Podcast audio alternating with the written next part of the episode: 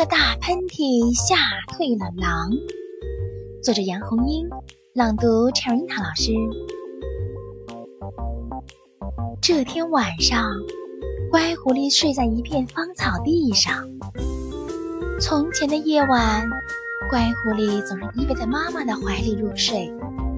第一次独自在野外睡觉，他心里虽然有点害怕，但更多的是新奇。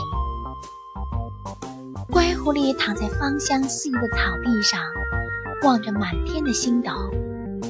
从前，他习惯了在睡觉前听妈妈讲一个故事。现在妈妈不在身边，他只好自己给自己讲故事。从前。有只小狐狸，它的妈妈叫它乖狐狸。它睡的床好大好大，大的没有边儿，是用鲜花铺成的。他盖的被子好大好大，大的没有边儿，是用星星织成的。讲着讲着，乖狐狸睡着了。睡梦中，它听见有狼的嚎叫声。这时。真的有一只大灰狼，正一步一步走向乖狐狸。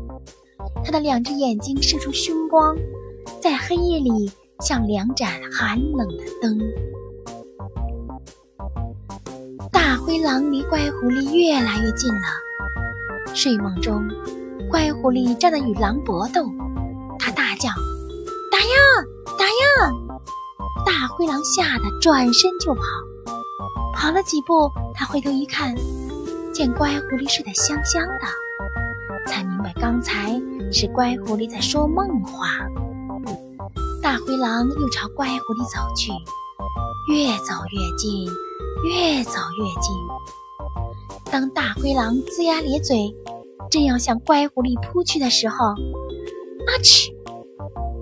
乖狐狸打了一个喷嚏，一下子坐了起来。